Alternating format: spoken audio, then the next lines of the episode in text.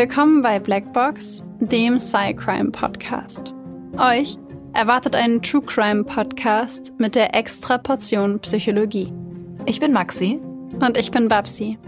Und bei uns geht es um wahre Kriminalfälle und die psychologischen Hintergründe davon. Als studierte Psychologinnen schauen wir uns an, warum psychisch kranke Straftäter tun, was sie tun und was die psychologischen Hintergründe sind, die dahinter stehen. Einige unserer Fälle beinhalten ziemlich viel Gewalt, sowohl physische, psychische als auch mal sexuelle, und sind oft auch sehr detailreich beschrieben. Deswegen empfehlen wir euch, auf euch und eure Emotionen zu achten und sollte es euch zu nahe gehen, den Podcast zu pausieren oder nach vorne zu spulen. Wir haben euch gewarnt. Ab und zu passiert es auch, dass wir in den Folgen lachen oder eine Bemerkung machen. Das ist nie respektlos gemeint, sondern liegt daran, dass wir eben sehr tief in der Materie drinstecken und das Ganze ab und zu mit Humor ein bisschen auflockern. Also bitte nicht falsch verstehen.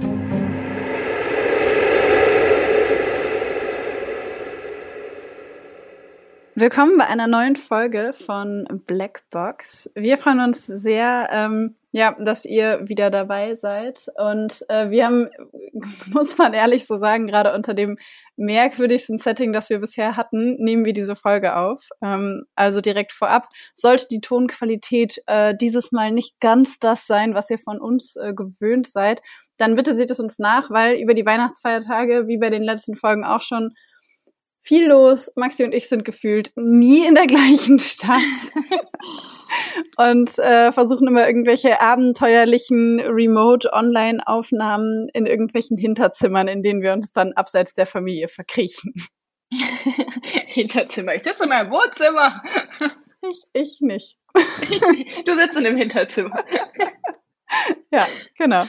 Ja, ähm, nein, aber sonst äh, hast du vollkommen recht. Es klappt irgendwie einfach nicht, dass wir gleichzeitig physisch anwesend sind. Wir hoffen, ihr hattet alle wunderschöne Weihnachtsfeiertage mit euren Familien und äh, wünschen euch natürlich ein frohes neues Jahr, denn es ist der 1. Januar. Woo, Happy New Year! Ich hoffe oder wir hoffen, ihr seid alle gut reingekommen, hattet eine gute Zeit und hört diese Folge vielleicht gerade noch völlig verkatert im Bett liegend. ähm, Falls ja, nehmt euch die Zeit, die ihr braucht. Katertage sind dafür da zum Chillen und zum Rumgammeln. Ja, potenziell sitzen wir ja vielleicht am 1. Januar auch völlig verkatert im Bett. Wahrscheinlich wird das so sein. Wahrscheinlich. Wir haben uns äh, für die heutige Folge ein Thema ausgesucht oder überlegt, das äh, Maxi und ich schon sehr, sehr interessant finden, seitdem wir angefangen haben, Psychologie zu studieren, mit dem wir uns beide aber noch nie so viel beschäftigt haben wie für diese Folge denn es geht heute um die sogenannte Pseudologia Fantastica, also um das notorische Lügen. Da haben wir ja schon mal, äh, ich, für die, die schon ganz lang dabei sind, haben wir in der zweiten Folge, die wir je gemacht haben, haben wir das über das Münchhausen bei Proxy-Syndrom gesprochen. Und äh, diese Folge heute ist so ein bisschen ähnlich. Es geht halt nicht um das Stellvertreten, Stellvertreter-Syndrom, sondern darum, um Menschen, die halt wirklich einfach selbst für sich notorisch lügen. Und ich muss sagen, ich freue mich sehr auf die Folge. Ich auch. Ich fand, äh, fand die Vorbereitung schon super interessant. Ich weiß nicht, vielleicht kennen ähm, einige von euch oder vielleicht auch alle Karl May, ähm, der Bücher geschrieben hat, wie beispielsweise Winnetou oder Der Schatz im Silbersee. Und tatsächlich bin ich bei der Recherche für die Pseudologia Fantastica ganz oft über Karl May gestolpert. Ich wusste das vorher tatsächlich gar nicht. Aber ich habe ein Zitat gefunden von einem Reporter, der für den Bayerischen Kurier geschrieben hat, der Karl May einmal ähm, bei, äh, ja, bei einem Autorentreffen quasi äh, getroffen hat und der über Karl May geschrieben hat, mir und wohl allen, die in diesen Tagen mit Dr. Karl May zusammentrafen, war es eine große Freude und wird es eine bleibende Erinnerung sein, diesen Mann, der die ganze Welt bereist hat, der über 1200 Sprachen und Dialekte versteht, den letzten Vertreter der Romantik des Wilden Westens von Angesicht zu Angesicht gesehen zu haben. Karl May ist äh, damals nämlich unter anderem dafür bekannt geworden, dass er diese Bücher, die er geschrieben hat, äh, dass diese Bücher zwar alle sehr, sehr gut waren und die, die Geschichten, die er geschrieben hat, viele von denen sehr bekannt geworden sind und heute ja auch noch bekannt sind aber auch dafür, dass er damals behauptet hat, all diese Dinge, die er aufschreiben würde, hätte er tatsächlich erlebt und hätte er tatsächlich auch so gesehen und es seien alles im Grunde nur Aufschriebe von tatsächlich geschehenen Dingen und er sei tatsächlich beispielsweise in der Lage, 1200 Sprachen zu sprechen. 1200 Sprachen. Mhm. Der hat doch, der hat doch Winnetou gemacht. Ja, genau. Ah. Ja, das sind schöne Geschichten. Aber ja. 1200 Sprachen sind schwer zu glauben. Es sind, es sind schöne Geschichten, ähm, aber es hat ihm natürlich sehr viel, ähm, ja, sehr viel Gegenwind auch eingebracht, als er irgendwann angefangen hat zu behaupten, er hätte all diese Dinge wirklich erlebt. Und mir war das vorher gar nicht klar, aber Karl May wird häufig genannt in Zusammenhang mit der Pseudologia Fantastica, weil man ihm unterstellt, dass er einer der ersten bekannten Personen war, die zum notorischen Lügen eine Neigung hatten. Tatsächlich, du hast es gerade eben schon angesprochen, das Münchhausen-Syndrom wird häufig mit dem chronischen Lügen oder notorischen Lügen in Verbindung gebracht. Tatsächlich äh, gibt es aber einen wesentlichen Unterschied, denn bei dem Münchhausen-Syndrom simulieren die Betroffenen Erkrankungen oder körperliche Symptome und bei der Pseudologia Fantastica geht es um das Lügen allgemein. Das Münchhausen-Syndrom wird also als quasi Sonderform oder Unterform der Pseudologia Fantastica verstanden. Ah, das heißt, ah, guck mal, jetzt lerne ich auch was. Ich, ich habe, äh, vielleicht merkt ihr es gerade, ich habe diese Folge nicht mit vorbereitet heute. Ich bin da heute, ich, ich, ich werde zwar meinen Senf mit dazu fließen lassen, aber vieles äh, weiß die Babsi jetzt, was ich nicht weiß. Und äh, das ist tatsächlich so, was ich neu gelernt habe. Ich dachte, das wäre dasselbe. Ich fand das auch richtig interessant. Also die Pseudologia Fantastica wird das erste Mal in der Psychiatrie beschrieben von Anton Delbrück ähm, als den Drang zum krankhaften Lügen oder auch pathologisches Lügen, das sagt man heute häufiger. Und Anton Delbrück hat in seinem Buch Die pathologische Lüge und die psychisch abnormen Schwindler, finde ich persönlich übrigens einen sehr schönen Titel. Die den, psychisch abnormen Schwindler. Love den, it. Den Begriff des Pseudologen das erste Mal benutzt. Und er selber beschreibt Pseudologen als Menschen, die nach außen hin sehr sicher und selbstbewusst auftreten, im Innern aber eher eigentlich anlehnungsbedürftig sind oder eine bestimmte Leere spüren. Er sagt, dass es Pseudologen an Selbstwertgefühl fehlt und sie sich deswegen in eine Wunschwelt hineinsteigern und diese Wunschwelt mit ihrer eigenen Rolle aufrecht erhalten, um quasi der tatsächlichen Realität zu entgehen. Und das hört sich das, sorry, das hört sich für mich gerade ein bisschen so an wie so Narzissten, die eigentlich ein selbst, schlechtes Selbstwertgefühl oder ein niedriges Selbstwertgefühl haben und innen drin auch eigentlich nach, nach äh, Kontakt und nach Anknüpfung suchen und, und dann nach außen aber diese Rolle spielen. Das, das hört sich gerade ähnlich an für mich. Und du triffst damit im Grunde den Nagel auf den Kopf, denn ah. damals gab es eben diesen Begriff des Pseudologen als eigenes Krankheitsbild noch. Ähm, mhm. Ich erzähle auch gleich noch ein bisschen mehr dazu, wie genau sich das zeigt. Aber in der modernen psychiatrischen Klassifikation gibt es den Pseudologen oder die Pseudologia Fantastica nicht mehr, weil sie als Symptom der narzisstischen Persönlichkeitsstörung integriert worden ist. Aha, witzig. Okay. Okay, ja. da habe ich getroffen. Schön. Okay. Mhm. Nichtsdestotrotz hat schon unser guter Anton Delbrück damals gesagt, dass Pseudologen selber in verschiedene Rollen schlüpfen und sie halt immer hoffen, dass sie Anerkennung, Zuwendung oder Aufmerksamkeit ihrer Mitmenschen bekommen. Sie haben meistens keine Schuldgefühle, weil ihr Verhalten darauf abzielt, sich quasi selbst zu erhöhen, also auf narzisstischen Gewinn. Hattest du, mhm. äh, hast du ganz, mhm. ganz richtig erkannt. Und wenn man Pseudologen als Lügner entlarvt, sorgt das häufig dafür, dass sie einfach den Kontakt zu den Menschen abbrechen und dann nach anderen Leuten suchen. Und das Ähnliche passiert ja auch beim, bei jemandem mit einer narzisstischen Persönlichkeitsstörung. In dem Moment, wo das zu sehr entlarvt wird, wenn es überhaupt entlarvt wird, oder der Narzissmus der Person nicht bestärkt wird, wird der Kontakt abgebrochen oder die Menschen werden abgewertet. Ja, so im Sinne von, dass halt dann ist, also dass ja dann, wenn das zum Beispiel entlarvt wird, keine Ahnung, wenn das jetzt bei, von Pseudologen ja auch in den Narzissmus mit eingebaut wurde, ähm, das ist ja dann, kommt es dann der Kränkung gleich? So ähnlich. Also das ist dann sowieso eine narzisstische Kränkung, wo ja die Menschen mit äh, narzisstischer Persönlichkeitsstörung dann auch eher dazu neigen, den Kontakt abzubrechen und komplett aus dem Kontakt zu gehen. Ja, so ähnlich kann man es wahrscheinlich ähm, betrachten.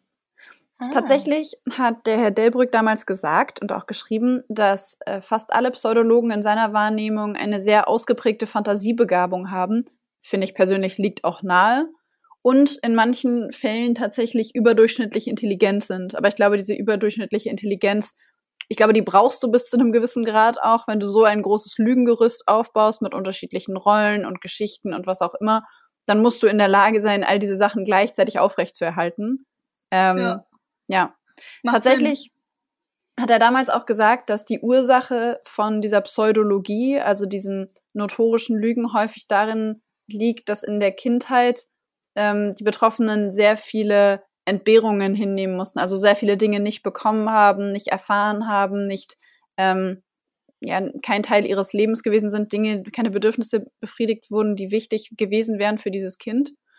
Und da Kinder ja häufig eine sehr, sehr ausgeprägte Fantasie haben, versuchen Pseudologen quasi auch im Erwachsenenalter noch durch ihre eigenen Lügengeschichten oder ihre Fantasiegeschichten ihre eigene Realität besser zu machen und sie aufzuwerten und sich quasi davon zu entlasten, dass man bestimmte Dinge nicht hat. Man tut also so, als hätte man sie, damit man sich nicht tatsächlich damit mhm. konfrontieren muss, dass man diese Dinge nicht hat, den ja. Titel nicht hat, das Geld nicht hat, das was auch immer nicht hat, je nachdem, worüber ja, gelogen wird die Therapeutin in mir schreit gerade Ressourcen. so, also eigentlich, wenn ich mir vorstelle, dass ich jemanden, äh, so einen Pseudologen, Pseudologin als Patienten hätte, würden, wären da ja voll viele Ressourcen, die man so nutzen kann. Also da die haben ja voll viel Gutes daran. Also 100 Prozent. Da können wir nach dem Fall auch noch drüber sprechen, denn es gibt einen sehr bekannten Psychologen, der genau aus dieser Perspektive da drauf guckt.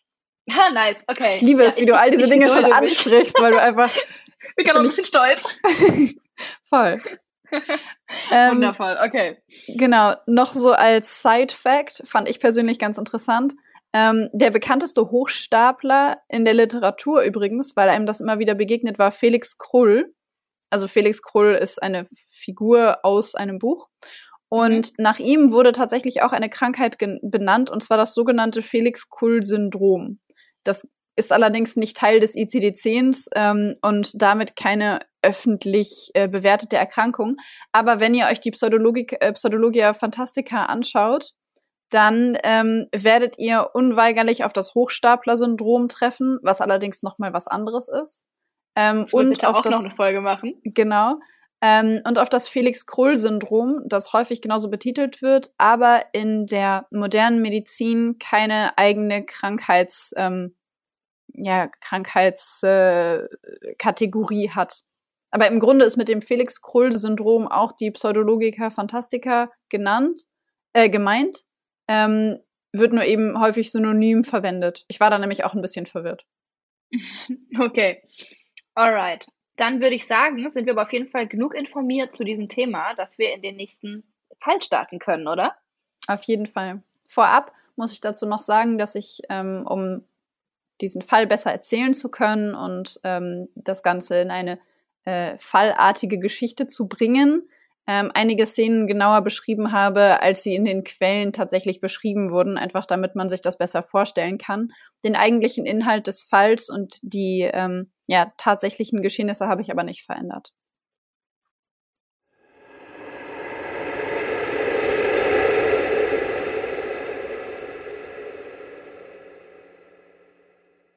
Eine Wolke aus teurem Parfüm umgibt den sorgfältig frisierten Mann, als er im Autohaus seines Vertrauens von einem Wagen zum nächsten geht und dabei spielerisch mit den Fingerspitzen mal über die eine, dann über die andere schimmernde Motorhaube streift.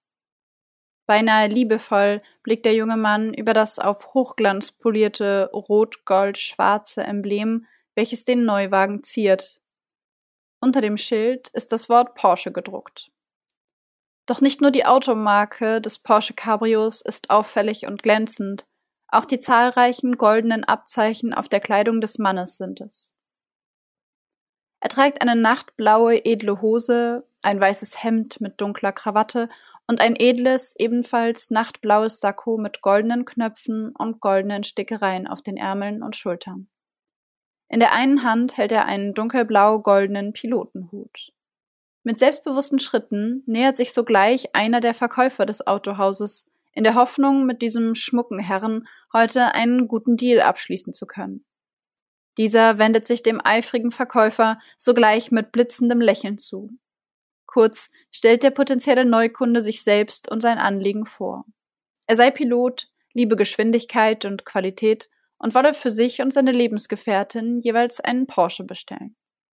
Eine unglaubliche Möglichkeit für den erfahrenen Verkäufer, gleich zwei Porsche, beinahe zu schön, um wahr zu sein. Während der Verkäufer sich kurze Zeit später noch über den unglaublichen Abschluss dieses Geschäfts freut, ist der junge vermeintliche Pilot bereits wieder auf dem Weg zum Flughafen. Auf dem Weg dorthin tankt er sein Auto an einer Tankstelle voll. Als der Tankstellenwart die Kosten für das getankte Benzin berechnen möchte, steht ihm ein selbstbewusster junger Mann in Pilotenuniform gegenüber. Dieser bittet ihn, die Tankfüllung einfach auf das Konto seiner Fluggesellschaft zu buchen und nennt ihm routiniert die dazugehörigen Kontodaten. Am Flughafen angekommen, hält er sich eine Weile auf dem Flughafenparkplatz auf, bis ihm eine junge, hübsche Stewardess ins Auge fällt. Gerade als sie an ihm vorbeiläuft, schwankt er, fasst sich benommen an den Kopf und bricht ohnmächtig zusammen. Sofort eilt die junge Frau zu ihm, richtet ihn auf, versucht ihm zu helfen. Begleitet von einigen Passanten und anderem Flugpersonal schafft sie es schließlich, dem Piloten wieder auf die Füße zu helfen. Als er sich von dem vermeintlichen Ohnmachtsanfall erholt hat, kommen die beiden ins Gespräch. Schnell ist die junge Frau von dem jungen Mann angetan. Er ist nicht nur humorvoll, charmant und attraktiv und erfolgreich, sondern auch noch Pilot, also Teil ihrer eigenen Berufsgruppe. Die beiden verbringen einige Nächte miteinander, doch die Affäre ist nur von kurzer Dauer. Keine der drei genannten Personen ahnt, dass es sich bei dem jungen Mann mitnichten um einen erfolgreichen Piloten handelt. Keine der drei Personen ahnt, dass nichts von dem, was der junge Mann zu sein vorgibt, tatsächlich der Realität entspricht.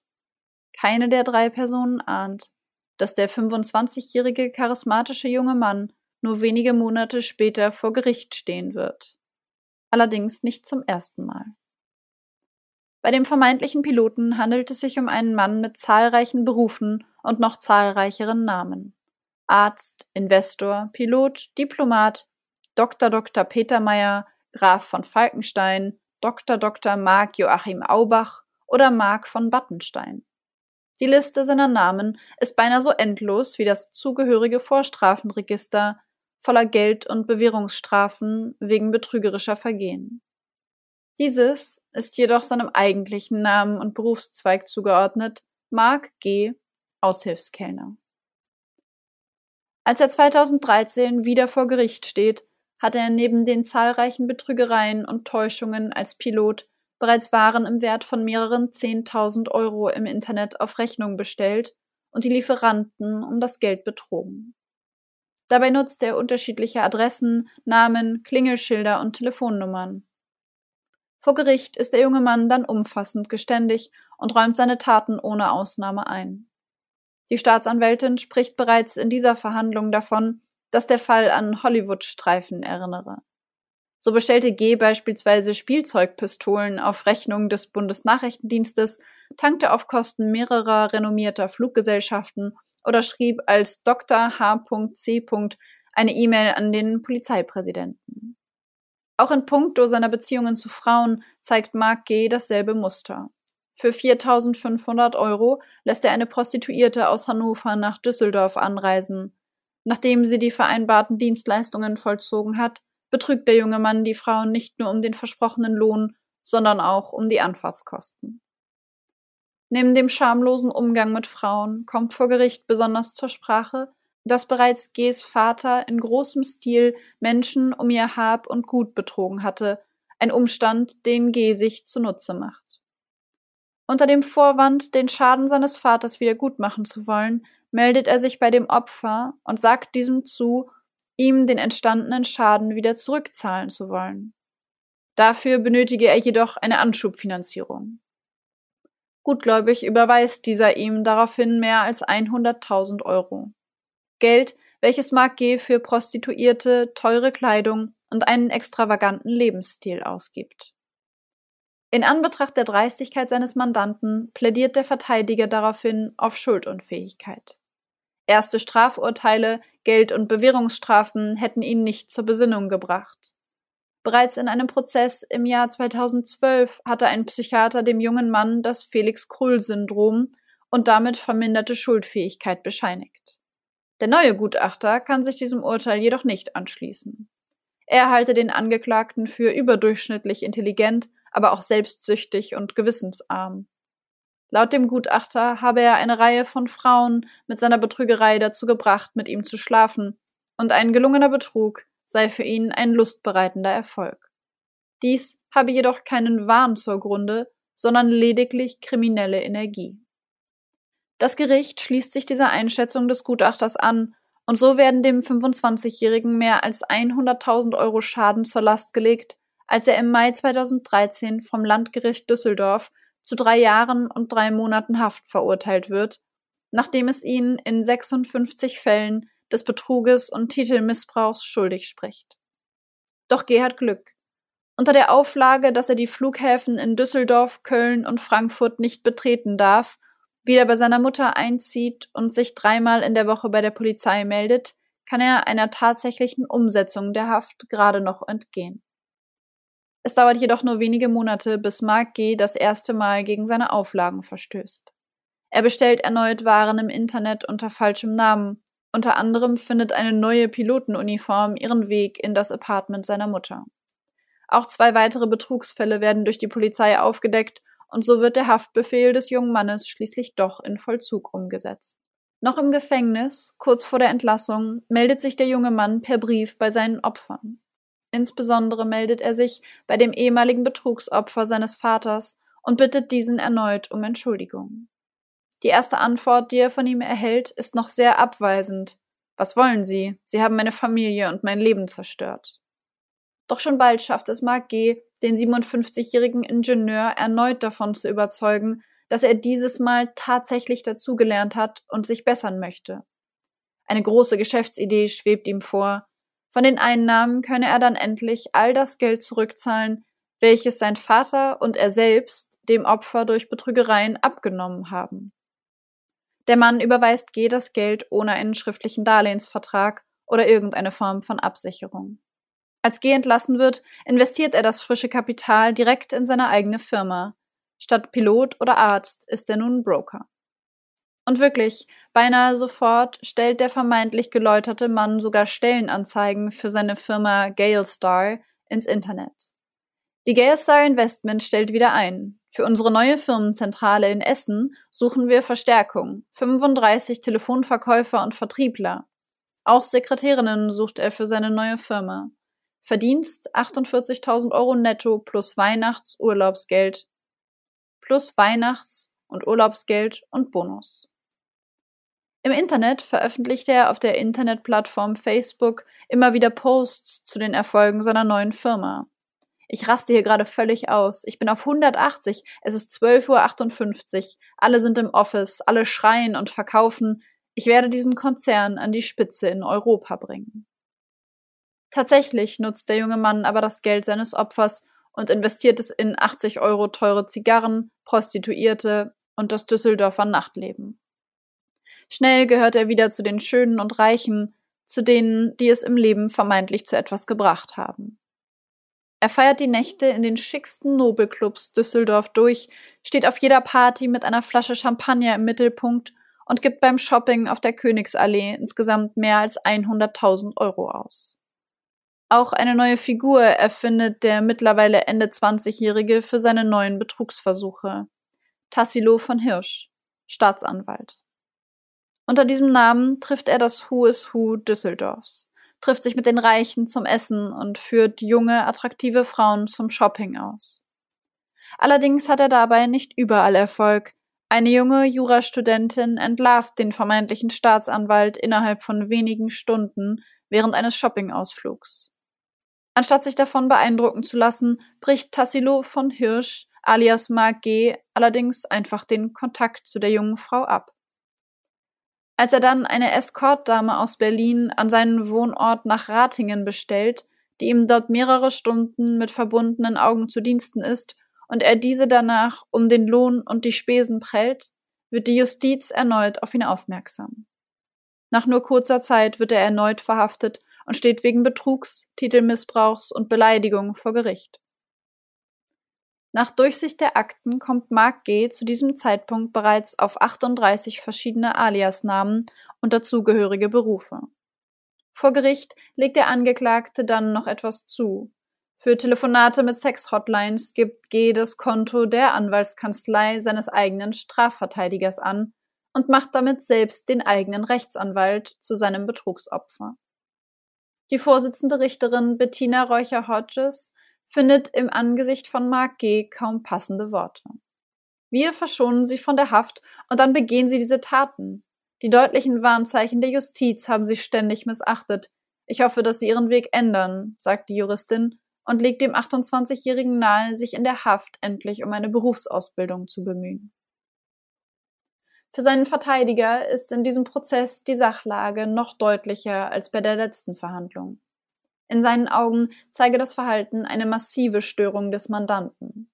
Er wolle lustvoll betrügen. In den Augen des Verteidigers sei das Verhalten von Mark G. wie eine Spielsucht, er könne es einfach nicht lassen. Das Gericht jedoch steht auch in dieser Verhandlung für eine Inhaftierung ein und spricht den mehrfach einschlägig vorbestraften Mann wegen 14-fachen Betruges, Titelmissbrauchs und Beleidigung schuldig. Über 30 Taten werden ihm vorgeworfen und trotz seines erneut sehr umfassenden Geständnisses verurteilt das Landgericht ihn 2016 erneut zu drei Jahren und neun Monaten Haft. Im Sommer 2021 steht Mark G. dann als Dr. Robert Lindner, seines Zeichens Selbstrichter, wieder vor Gericht. Er wird erneut des schweren Betruges und Titelmissbrauchs angeklagt. G. hatte bereits in der Haft erneut an den 57-jährigen Ingenieur geschrieben und ihn wieder um eine Geldsumme zur Unterstützung gebeten. Dieser überweist dem mehrfach vorbestraften G erneut 35.000 Euro auf dessen Konto. Anstatt in diesem Anlauf zu versuchen, dieses Geld zu vermehren, um seine Schuld abzutragen, wie versprochen, gibt G das Geld erneut einfach aus und beginnt sich seine alten Strukturen wieder aufzubauen. Kurz darauf wird er mit dem gefälschten Ausweis mit dem Namen Dr. Robert Lindner erwischt und erneut angeklagt. In dieser Verhandlung sprechen die Richter ihn jedoch zumindest von dem Vorwurf des schweren Betruges frei. Weil er schon mehrfach auf G hereingefallen sei, könne an dieser Stelle von Täuschung und Irrtum seitens des Ingenieurs nicht mehr die Rede sein. Der Betrogene habe gewusst, auf wen er sich einließ, als er ihm erneut 35.000 Euro überwies. Strafrechtlich gesehen handelt es sich hierbei daher nicht um Betrug. Mark G. wird nichtsdestotrotz wegen gefälschter Ausweise und Titelmissbrauch zu vier Monaten Haft ohne Bewährung verurteilt. Auf seiner Facebook-Seite posiert Mark G. weiterhin auf seinem Profilfoto als reicher Mann. Es ist von unten durch einen Glastisch aufgenommen, zeigt ihn mit brennender Zigarette im Mund. In der rechten Hand hält er einen Bündel 500-Euro-Scheine zu einem Fächer ausgebreitet, zahlreiche Geldscheine liegen verstreut auf dem Tisch. Seine Augen sind auf das Geld gerichtet und blicken nicht in die Kamera. Unter dem Bild steht in Großbuchstaben Verdammt, fangt endlich an, etwas aus eurem Leben zu machen.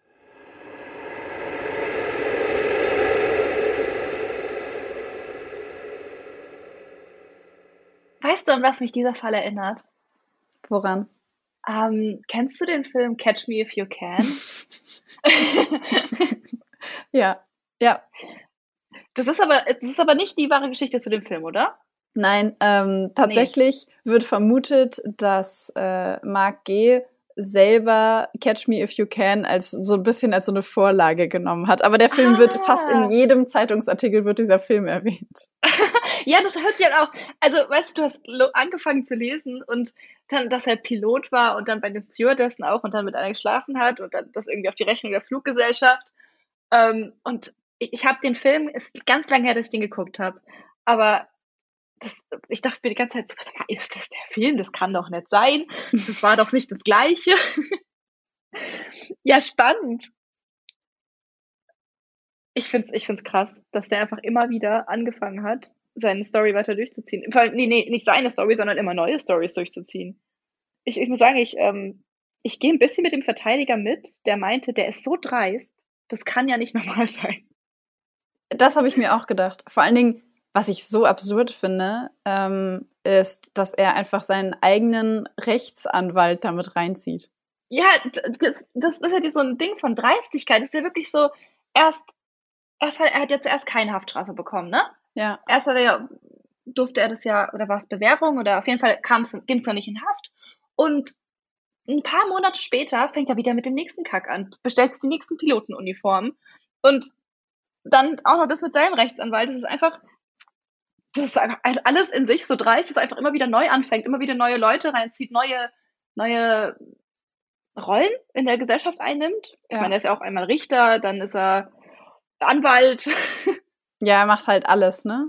Also ja. was, was, was ich wirklich extrem, extrem äh, widerlich fand, war, dass er sich Prostituierte bestellt und sie dann um den Lohn und um alles prellt. Ja.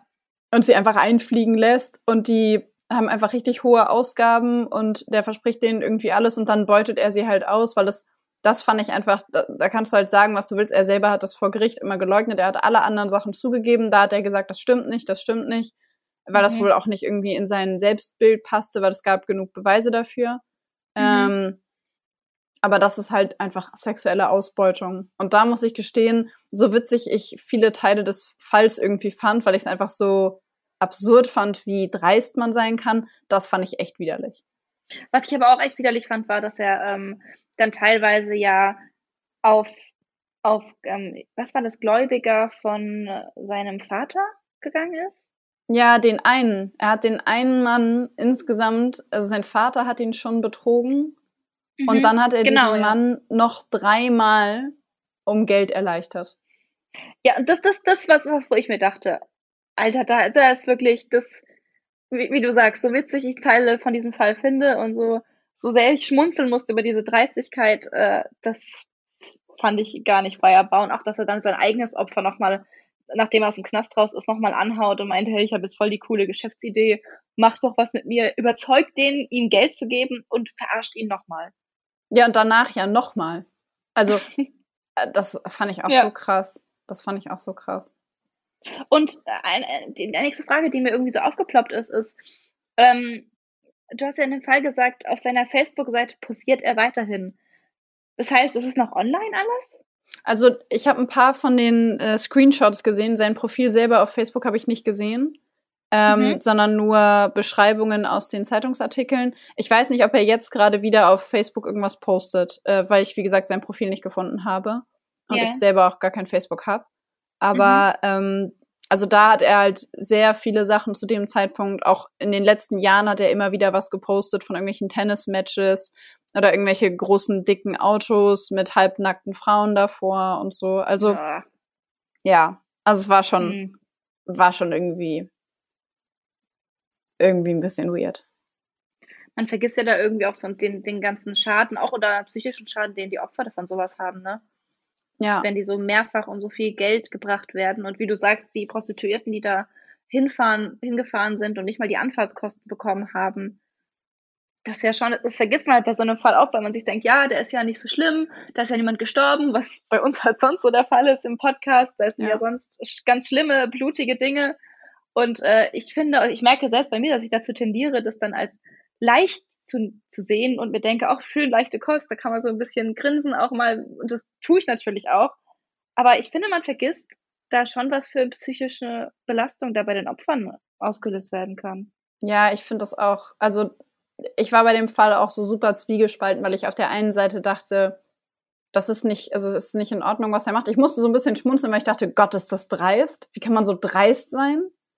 Und auf der anderen Seite fand ich es einfach so widerlich, weil ich dachte, dass die Leute, ähm, insbesondere die Frauen halt, dass das für die ein ganz, eine ganz furchtbare Erfahrung gewesen sein muss. Ja.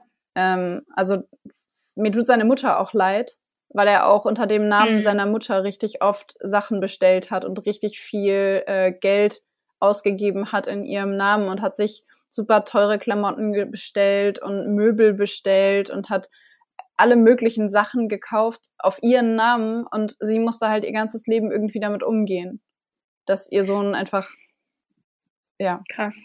Gab es denn irgendwas irgendwie mal irgendwie Aussagen von ihr dazu, wie er sich ihr gegenüber so positioniert hat, was das Nee, angeht? gar nicht. Da habe ich gar Das nichts zu gefunden. Also es gab auch nicht so tatsächlich gar nicht so viele Berichte über den Fall. Ich glaube, ich habe insgesamt bestimmt, weiß nicht, 30 oder 40 Quellen gelesen und aus diesen 40 Quellen so ein Bild zusammengestückelt. Mhm. Ah, Also ja, okay. ähm, da war echt, äh, also der Fall ist nur deswegen so bekannt geworden oder bekannter geworden in den Medien, weil er immer wieder vor Gericht stand. Mhm. Also der ist ja in Summe, äh, beim ersten Mal waren es irgendwie 53 äh, Anklagepunkte, beim zweiten Mal waren es 30 Taten, beim nächsten Mal dann noch ähm, zwei, wo er ja nur wegen einer dann schuldig gesprochen wurde. Und es gab dazwischen auch immer wieder Verhandlungen. Also das waren so die drei größten, Mhm. in Anführungszeichen, Verhandlungen. Aber er stand immer wieder vor Gericht, auch schon vor dem ersten Mal, weil er schon ganz früh angefangen hat zu betrügen, ganz früh angefangen hat, ähm, sich so zu verhalten und er ja auch schon in den Verhandlungen davor ähm, psychiatrische Gutachter hatte, die ihn mal vermindert schuldfähig und mal voll schuldfähig gesprochen haben, weil sie halt gesagt haben, naja, es ist, hat halt schon was Krankhaftes, was er da macht.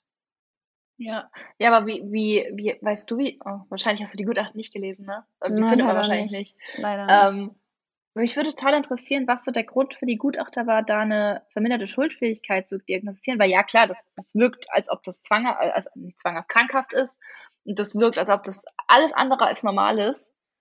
Äh, aber trotzdem musst du ja für eine verminderte Schuldfähigkeit ja, wir wissen es, ne, die Kriterien, äh, ähm, aufgehobene Steuerungsfähigkeit und Einsichtsfähigkeit und also zumindest wirkt es auf mich in dem Fall so, dass er schon einsichtsfähig ist und auch steuerungs, na, steuerungsfähig weiß ich nicht. Wie gesagt, Das ich glaube, nämlich da die fehlen Frage. uns die, die Infos. Ja, bei der Steuerungsfähigkeit, da habe ich mich nämlich auch gefragt, wenn das wie so eine Sucht ist oder wie so ein Zwang, dann kann man sich halt darüber unterhalten, inwieweit er steuerungsfähig ist. Weil was ich persönlich sehr, sehr auffällig fand, ist die Tatsache, dass er alle Taten, außer die mit den Frauen, wo irgendwas mit sexueller Ausbeutung zu tun hat, aber außer diesen Taten gesteht er immer alles vor Gericht. Mhm. Er ist 100% geständig. Und es wirkt für mich fast wie jemand, der ähm, diese Rolle, auch die Rolle des, ähm, desjenigen, der in alle möglichen anderen Rollen schlüpfen kann und so weiter und so fort, der auch daraus was zieht, weil das Teil seines äh, Selbstverständnisses ist. Mhm. Zu Naja, sagen, es ich kann die Leute irgendwie Ja. äh, betrügen und ich kann sie täuschen und ich bin super smart und jeder glaubt mir das. Aber Frauen sexuell auszubeuten passt vielleicht nicht in sein Selbstbild. Also das Mhm. ist nur eine These, ich weiß es nicht, aber es Ja. wirkte auf mich irgendwie so. Es würde ja auch passen mit dem, ich, ich kann alle austricksen, wenn wir jetzt vorhin darum gesprochen haben, dass es mittlerweile so ein bisschen eingebunden ist in die narzisstische Persönlichkeitsstörung, dass es wohl da ähnliche Anteile hat, ähm, dass ich mir auch gut vorstellen kann, dass er daraus natürlich eine Art Selbsterhöhung ziehen kann, ne? Von wegen, ihr seid alle so blöd und fallt immer wieder auf mich rein und immer wieder schaffe ich es, äh, euch zu betrügen und mir ein schönes Leben zu machen und dann, ja gut, dann sitze ich halt vor Gericht, ich krieg ein paar Monate Haft und dann fange ich wieder von vorne an und ihr rafft es einfach nicht. Ja. So weißt du, was ich meine? So, Ja, dass es genau. halt so eine, so eine Art Selbsterhöhung ja auch sein. Kann ich mir auch vorstellen, zumindest. Total. Und was ich mir auch gerade gefragt habe, das ist, das ist sehr weit hergeholt. Aber ich hatte so den Gedanken, wenn wir jetzt über Sucht sprechen, weil ich finde auch, das ist so ein bisschen so zwanghaft suchtmäßig. Ähm, wir kennen ja alle Spielsucht. Das gibt's ja mit Computern, das gibt's ja mit den Spielautomaten und, und Geld und was weiß ich. Und ich frage mich, ob es möglich ist, das weiß ich wirklich nicht, ob es nicht sein kann, dass es auch wie so eine Art Spiel für ihn ist und ob das nicht so eine so was Verwandtes in die Richtung sein könnte, so diese Sucht, dieses Spiel in Anführungszeichen weiterzuspielen. Ja, und es wieder geschafft zu haben. Genau, weil es ist ja, Mhm. also ich kann mir vorstellen, dass es wie ein Spiel ist. Er denkt sich die neue Rolle aus, den neuen Charakter, er denkt sich aus, wie er sich, wie er sich da darstellt, ähm, mit wem er da in Kontakt treten muss, wie er in Kontakt treten will. Ja, Ja, komplett. macht ihm sicher auch Spaß. Ja, ich glaube, also ich fand das ganz interessant. Ich habe ein Interview dazu gelesen von Lydia Bennecke, Mhm. die gesprochen hat auch über ähm, Pseudologen und über no notorische Lügner. Und sie hat gesagt, dass der wichtigste, wichtigste Aspekt davon eigentlich ist, wie die Täter oder Täterinnen sich selber sehen. Er hat, sie hat quasi gesagt, der wichtigste Punkt, um so lügen zu können, ist die kognitive Verzerrung. Weil ähm, man selber quasi die Realität in eine andere Richtung verschiebt oder interpretiert, indem sie sagen, sie rechtfertigen ihre Taten vor sich selbst und sorgen dafür, dass sie selber glauben, dass es ja gar nicht so schlimm ist. Beispielsweise wird da das Thema Schuld extrem verschoben. Andere hätten das besser prüfen können, andere hätten die richtigen Fragen stellen können, andere haben mm. da nicht genau mhm. hingeguckt. Mhm. Was ja, macht ja, man ja. es mir auch so einfach? ähm, mir selbst schuld, wenn ich es so einfach habe. Genau, die anderen sind schuld, wenn sie betrogen oder belogen werden, weil sie halt einfach so dumm sind. Ja, ja.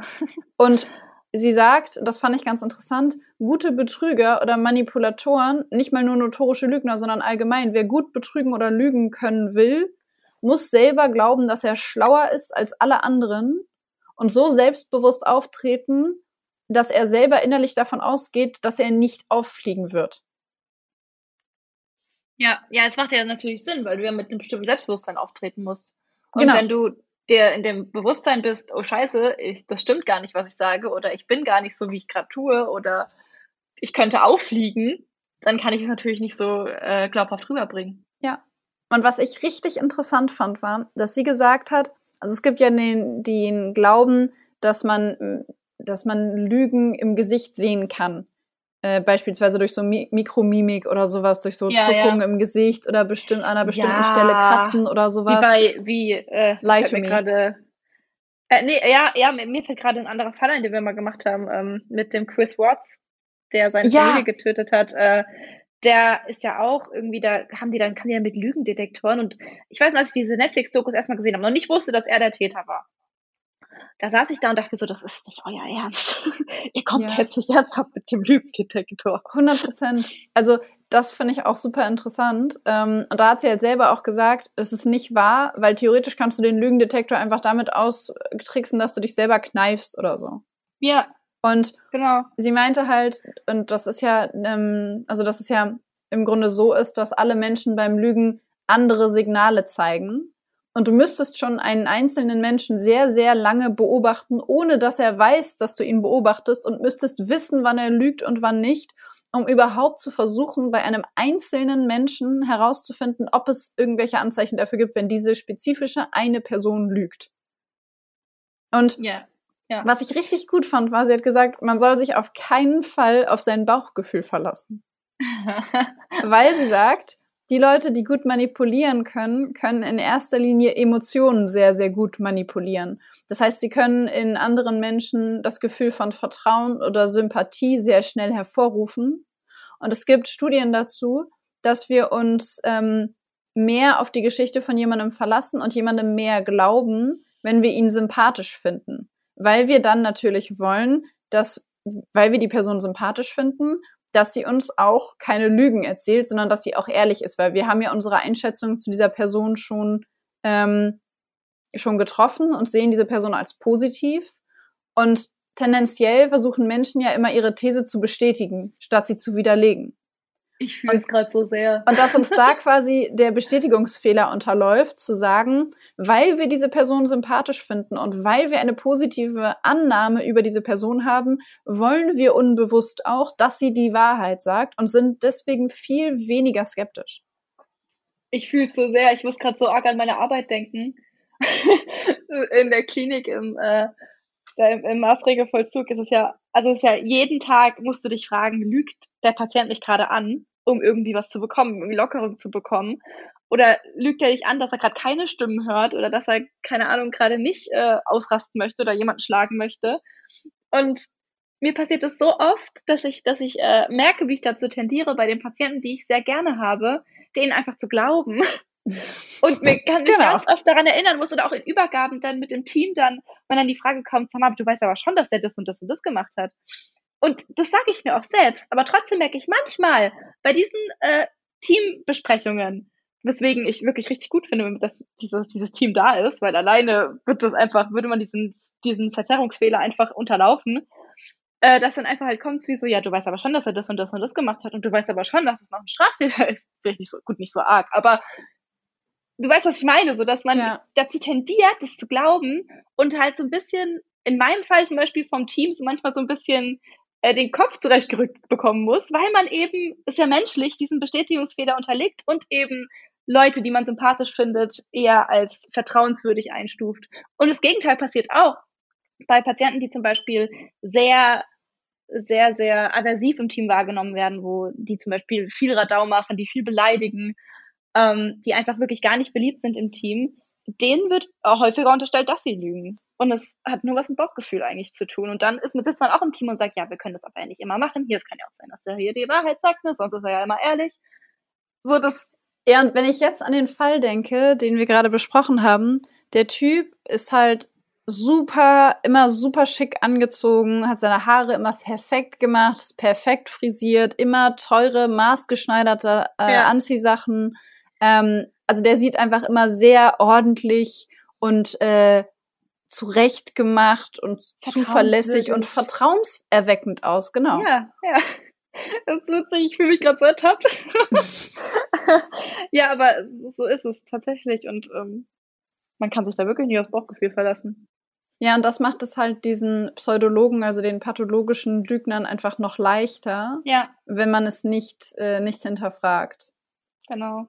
Ja, und, und dann ist halt das nächste so, klar, in dem Kontext, in dem ich jetzt zum Beispiel arbeite, da fragst du dich das, wie gesagt, auf täglicher Basis. Lügt er mich an? Äh, stimmt es, was der gerade sagt?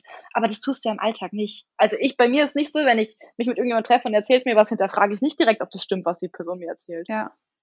Ich fand das super interessant. Ähm, einer der, ja, der größten Experten auf dem Gebiet in Deutschland ist Hans Stoffels. Der ähm, mhm. arbeitet in einer Klinik in Berlin. Zumindest arbeitete er da zu dem Zeitpunkt, äh, zu dem er das Interview gegeben hat, aus dem ich diese Aussagen, die ich gleich erzählen werde, entnommen habe. Vielleicht arbeitet er da ja heute nicht mehr. Ähm, aber er gilt auf jeden Fall als Experte auf dem Gebiet von notorischen Lügnern. Und er selber ähm, sagt, dass viele seiner Patienten die tatsächliche Realität und die ausgedachte Realität gleich intensiv erleben. Also, dass es im Grunde für die Betroffenen selber, die krankhaft lügen, schwer ist, das auseinanderzuhalten. Jetzt kann man sich natürlich darüber streiten, ob in unserem Fall äh, ob Mark G. tatsächlich pathologischer Lügner war oder ob er einfach eine massive narzisstische Persönlichkeitsstörung irgendwie hatte mit diesem, dieser starken Ausprägung von Lügen oder ob es keins von beidem war und einfach nur Kalkül.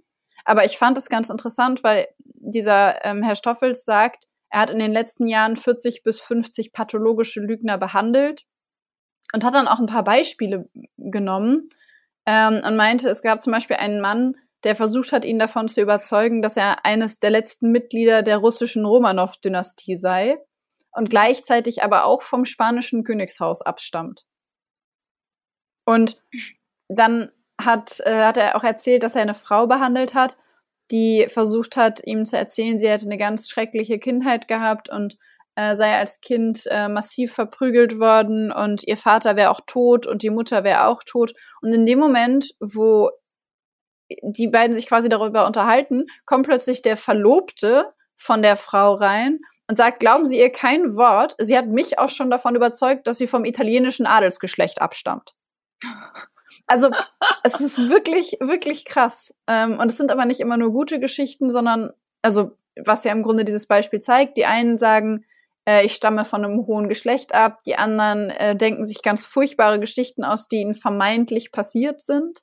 Also es sind nicht immer nur positive, selbstwerterhöhende Geschichten, sondern manchmal auch Geschichten, die vielleicht Mitleid oder Mitgefühl oder Aufmerksamkeit ja. erregen sollen. Ja, die halt irgendwie Bindung herstellen sollen, oder? Mm, zum Beispiel. Hm. Ich würde mich würde ja so interessieren ähm, von dem, wie heißt der Stoffels, ähm, wie da die Therapie aussieht, so genau. Ich muss sagen, ich, ich hatte, wie gesagt, ich hatte noch nie, äh, ich hatte noch nie jemanden, der ein pathologischer Lügner war. Beziehungsweise ich weiß nicht, ob ich jemanden habe oder hatte. Ähm, aber ich glaube nicht. Und es würde mich mega interessieren, wie da so die Therapie abläuft. Keiner werden ja Realitätschecks gemacht? Wird da irgendwie mit bestimmten therapeutischen Konzepten gearbeitet, irgendwie. Äh also das, was ich gelesen habe, war, dass er gesagt hat, dass man, dass man den Anspruch nicht haben kann, dass diese Menschen sich komplett der Wahrheit verpflichten. Nee. Und dass klar. man diese Neigung, dass sie eben bleibt und dass man einfach versuchen muss, eine Distanz zwischen die Geschichte und sie selbst und die Realität zu bekommen. Und ähm, mhm. was natürlich nachvollziehbar ist, weil im Grunde ist dieses notorische Lügen ja auch eine Art und Weise, sich gegen Konflikte, Entbehrungen, Frust, Angst, was auch immer zu wehren und zu, sich davor zu beschützen, indem man sich selber Geschichten erzählt, die einfach so plausibel sind, dass man sie selbst glaubt. Ja. Und wenn man sich äh, Mark G anguckt, kann man ja zum Beispiel, könnte man da auch so ein bisschen in die Richtung argumentieren und sagen, na ja, der war Aushilfskellner und wollte aber zu den Schönen und Reichen gehören und hat sich selber eine Geschichte erzählt und allen anderen auch eine Geschichte erzählt und durch diese Geschichte es geschafft, zu einer ja, Gruppe von Menschen zu gehören, die Reichen und Schönen und Wohlhabenden dazu zu gehören, obwohl er selber äh, da eigentlich von den finanziellen Mitteln her, Mitteln her zumindest gar nichts zu suchen hatte. Ja. Ja, ich meine, das macht ja, also an sich dieses, äh, gerade jetzt bei Mark G. ist ja das Lügen ihm total dienlich. Also es funktioniert für ihn ja super, bis auf die Teile, wo er dann im Knast sitzt oder vor Gericht steht. Ja. Aber sonst funktioniert es ja für ihn super gut. Und es ist ja was, was, äh, also solche Verhaltensweisen ist ja was, was sie teilweise auch schon in der Kindheit erlernen. Wenn wir zum Beispiel über narzisstische Persönlichkeitsstörungen gesprochen haben, haben wir auch darüber geredet, dass sich sowas auch in der Kindheit äh, zumindest startet, diese Entwicklung, dass es sich da manifestiert und dass es auf Dinge in der Kindheit zurückzuführen ist. Und ich kann mir vorstellen, dass es bei ähm, pathologischem Lügen ähnlich ist. Ähm, weil ich meine, ich weiß nicht, wie es bei dir ist, aber ich als Kind hat man halt manchmal gelogen und hat sich Geschichten ausgedacht. Ich weiß nicht, ob das dann immer Lügen ist. Ähm, aber auf jeden Fall diese fantasievollen Geschichten. Ähm, ich war hier und ich bin der hier. Und oh, ich weiß nicht, ich glaube, ich habe damals im Kindergarten mal erzählt. Oh, ich ich glaube, ich habe erzählt, dass ich mit irgendeiner Schauspielerin verwandt bin. aber was, was, was total bescheuert ist, weil es äh, tatsächlich so weit stimmt, dass ich mit einer Schauspielerin von äh, den wilden Hühnern die da mitgespielt hat, ver verwandt bin. Verheiratet wollte ich sagen, bescheuert. verwandt, verwandt bin. Aber ich habe mir irgendwie eine andere Schauspielerin ausgedacht und dachte, habe dann gesagt, ich bin mit der verwandt. Das macht gar keinen Sinn eigentlich so im Nachhinein. Hm. Ich hätte ja auch die Wahrheit sagen können, hätten die anderen bestimmt auch cool gefunden. Also Lügen in der Kindheit ist ja etwas sehr Normales. Also man lernt, man lernt ja das Lügen in der Kindheit schon. Ja, genau, eben. Und ich meine, das ist ja was, was in der Kindheit auch tatsächlich irgendwie notwendig und hilfreich ist. Und es gehört ja auch irgendwie zu einer normalen Entwicklung dazu, dass das Kind ähm, da sich in seine Fantasiewelt reinbegibt, dass es da Tagträume hat. Ähm, wie wir schon gesagt haben, es ist eine Möglichkeit für Kinder, in diese Parallelwelt äh, zu flüchten, in, in, Träume zu flüchten und eben sich da auch so ein bisschen wohlzufühlen. Ich meine, es gibt auch total viele Kinder, die Fantasiefreunde haben, was auch überhaupt gar nicht äh, irgendwie dysfunktional ist, sondern total hilfreich sein für die Kinder. Hilfreich ja. sein, sein kann für die Kinder. Ja. Also tatsächlich Oh, sorry. Und natürlich gehört es aber zu einer normalen Entwicklung auch dazu, dass das Kind halt irgendwann früher oder später die Realität akzeptiert und dann ist es halt vorbei mit dem Fantasiefreunden und vorbei mit den ständigen Tagträumereien. Ja, also was ich ganz interessant fand, war, ähm, der äh, Psychiater Charles Ford hat zum Beispiel, der war so einer der ersten, der für die Lüge argumentiert hat und gesagt hat, dass das Lügen lernen als Kind eigentlich ähm, unglaublich wichtig ist, um überhaupt abstraktes äh, Denken zu lernen. Also das Lügen per se ist ja auch eine, also die Negativbewertung von Lüge ist ja im Grunde auch etwas Gesellschaftliches. Denn im Grunde ist die Lüge erstmal per se ja akzeptiert, solange sie beispielsweise zwischenmenschliche Beziehungen schützt und niemanden schadet. Ja. Wenn niemandem schadet. Das heißt, wenn du mich jetzt fragst, du hast einen neuen Pullover und ich finde den ganz grässlich und du findest ihn aber total toll und bist richtig glücklich und kommst zu mir und sagst, ah, wie findest du meinen neuen Pullover? Dann würde ich dir nicht sagen, ich finde ihn ganz scheußlich, Maxi. also da würde ich vielleicht sagen, ja, sweet, ähm, hast du den neu? Und dann würdest du sagen, ja, ich liebe den. Dann sage ich, das freut mich für dich. Und würde versuchen, mich so drumrum zu mogeln. Oder eher so ein bisschen so weiße Lüge mäßig sagen, ja, ich finde, er steht dir sehr gut und dann versuchen, das Thema zu wechseln, damit ich nicht so viel lügen muss. Aber da würde ich zum Beispiel. Wie bitte? Falsch, du magst meine Pullis nicht. Doch, ich liebe deine Pullover. Sind die neu? Ja, ja. Ja, ja, ja.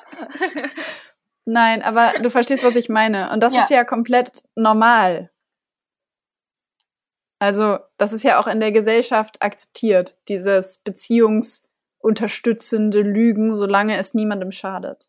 Genau, aber eben wie jetzt zum Beispiel, wenn du mir nicht sagen möchtest, dass du meinen Pulli einfach scheiße findest, dann äh, weißt du ja ganz genau, aber dass es gerade eine Lüge ist und du weißt, dass du gerade eine Lüge erzählst, um meine Gefühle in dem Moment zu schützen oder meine Liebe zu diesem Pulli aufrechtzuerhalten. Genau. Ähm, und das ist halt so dann der Unterschied zu äh, pseudologisch veranlagten Menschen, wo eben diese Neigung zum Erfinden von Geschichten, die halt, wie gesagt, in der Kindheit von vielen Menschen ausgeübt wird, die bleibt eben erhalten und es wird einfach weitergemacht damit, dass die Wirklichkeit überhöht wird und so fantastisch dargestellt wird. Und es ist halt einfach, also ich glaube irgendwie, dass es auch so ein bisschen der ihr, nicht so ein bisschen, ich glaube, dass es die Strategie für die ist, zu, ich sag mal, überleben. Sie, das ist ihr Mittel, mit Konflikten im Leben umzugehen. Sie entgehen irgendwie Frust oder irgendwelchen Konflikten durch Geschichten, die so plausibel sind, dass alle anderen sie glauben und dass ich selbst sie glaube und dass ich damit selbst auch im Reinen sein kann. Und dann kann ich super toll sein und alle anderen denken, dass ich super toll bin und ich kann Beziehungen aufbauen. Ähm, ich habe dann tolle Beziehungen. Leute finden mich schön, nicht schön. Leute finden mich gut. Ich fühle mich gut. Und es ist dann einfach alles eine schöne, heile Welt, die halt nur dann zerbricht, wenn jemand die Lügen rausfindet. Und solange bis jemand die rausfindet, funktioniert das gut. Ich glaube, je mehr wir uns gerade darüber unterhalten, desto weniger glaube ich, dass der Fall, den wir vorgestellt haben, tatsächlich der Fall eines äh, Pseudologen, also eines notorischen Lügners nach dieser Definition ist. Weil, weil, weil er ja vor Gericht jedes Mal zugibt, dass er gelogen hat, dass das nicht stimmt dass er das halt einfach gemacht hat, weil es für ihn Vorteile hatte. Und ich glaube, mhm. dass es bei ihm das Lügen eher Mittel zum Zweck ist, ähm, um quasi bestimmte Dinge zu erreichen und er in so eine narzisstische, selbstwerterhöhende, den eigenen Vorteil beschaffende Richtung geht. Mhm. Und ähm, es aber in der Pseudologie auch Richtungen haben kann, bei denen es eher darum geht, Geschichten zu erzählen und nicht de facto Leute um Geld zu betrügen. Weißt du, was ich meine? Ja, ja, und das, das heißt bei ihm ja wirklich der, also so wie ich es mitbekommen habe, der einzige Sinn und Zweck davon war, entweder Leistung zu erhalten und dafür nicht zahlen zu müssen oder eben Geld zu erhalten. Und ja. nicht. Aber ja, ich, ich, wie gesagt, ich glaube, er hat davon auch was Selbstwerterhöhendes mitgenommen. Aber du hast schon recht, wenn, man könnte ja vielleicht die Vermutung äußern, dass das Narzisstische schon da war, aber vielleicht dieses, äh, diese Pseudologie dabei nicht ganz so weit entwickelt war. Also ist, es gibt halt ein paar, ähm, also ein paar Definitionsbeschreibungen quasi von Pseudologie. Und die Anzeichen sind halt, dass die Leute Geschichten erzählen, die häufig einen wahren in, also einen wahren Kern haben dass diese Geschichten über einen sehr langen Zeitraum aufrechterhalten werden. Es handelt sich also nicht um einzelne Lügen, sondern um eine komplette Welt, die parallel aufgebaut wird. Wie beispielsweise, ich stamme von einem spanischen Adelsgeschlecht äh, ab. Und mhm. was ganz wichtig ist, ist, die Lügen werden nicht für den persönlichen Gewinn erzählt, aber es soll äh, der eigene Selbstwert aufgewertet werden.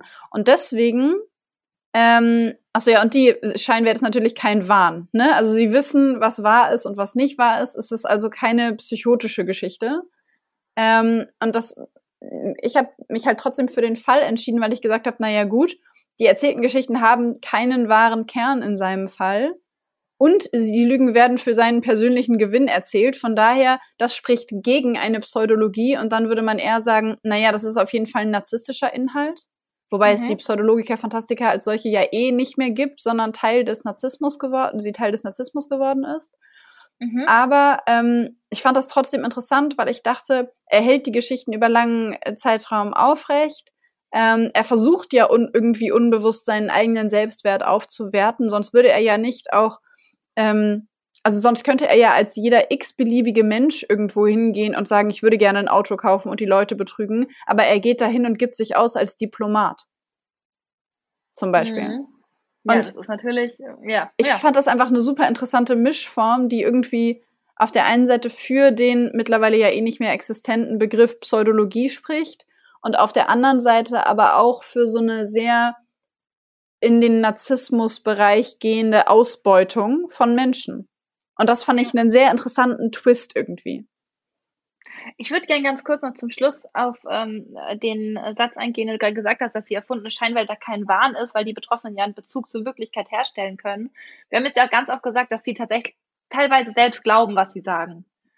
Ähm, und trotzdem ist es aber kein Wahninhalt. Wahn ist ja, ne, dass man komplett von der Realität entrückt ist und dass man da auch keine Möglichkeit hat, mehr zurückzukommen ohne Hilfe von außen oder ohne medikamentöse Hilfe. Ähm, Und die Menschen, die eben in so einer, in so einer Lüge leben oder eine Lüge leben, die, also ich stelle mir das immer so vor, dass es, dass die schon in der Lage sind, zurück in die Wirklichkeit zu kommen, aber sie möchten es halt nicht und sind bequemer in dieser Comfortzone mit, ähm, ich erzähle das, also glaube ich das und ich bin gut darin und es wird sich nicht besonders viele Gedanken darüber gemacht, weil viele Gedanken darüber machen und arg reflektieren würde bedeuten, dass man wieder zurück in die Realität kommt. Ja. Ja. Genau, das würde ich, wollte ich gerne noch abgrenzen. Tatsächlich äh, muss ich noch eine, eine äh, etwas hinzufügen. Und zwar bin ich selber ein bisschen verwirrt äh, von dem Thema Pseudologie und ob das jetzt ein eigener Begriff ist, weil ähm, es gibt ähm, und im ICD-10 die äh, den Code für andere Persönlichkeits- und Verhaltensstörungen oder auch artifizielle Störungen, das ist der F68.1 im ICD-10. Und darunter fällt auch die Pseudologie, wenn so Sachen wie Selbstbereicherung nicht erfüllt sind, zum Beispiel. Also würde streng genommen Mark G. nach dem ICD-10 nicht als Pseudologe diagnostiziert werden, weil er es macht, um sich selbst zu bereichern.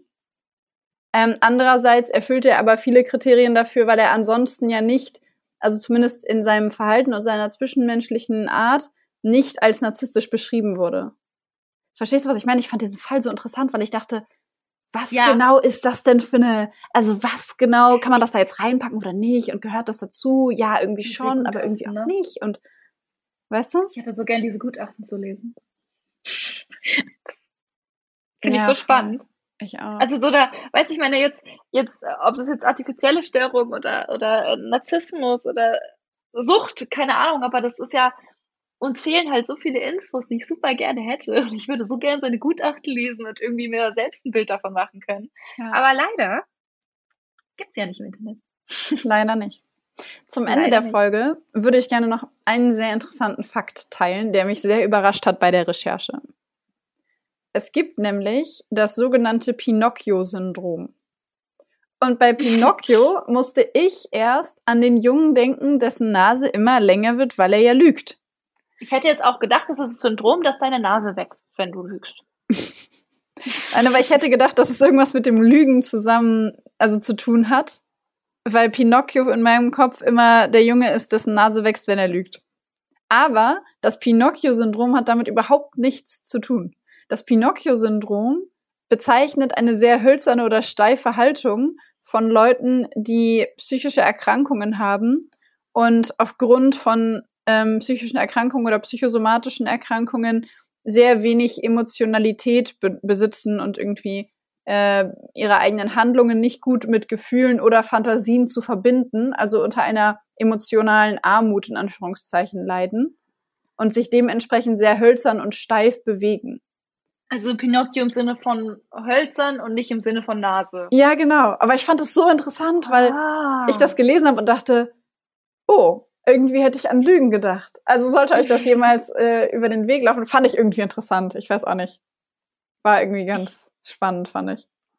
Euch fällt jetzt bestimmt auf, dass wir in dieser Folge jetzt noch gar nicht über Therapie gesprochen haben.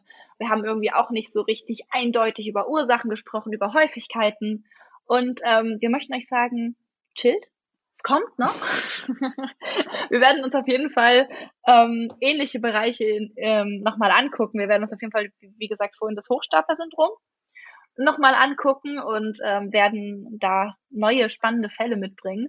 Und dann werden wir uns, ich freue mich schon arg drauf, äh, ganz speziell natürlich auch auf therapeutische Maßnahmen konzentrieren und gucken, was man da so überhaupt machen kann, ähm, was da, wenn es da therapeutisch was zu tun gibt, was man da machen kann und wie man da interagieren kann.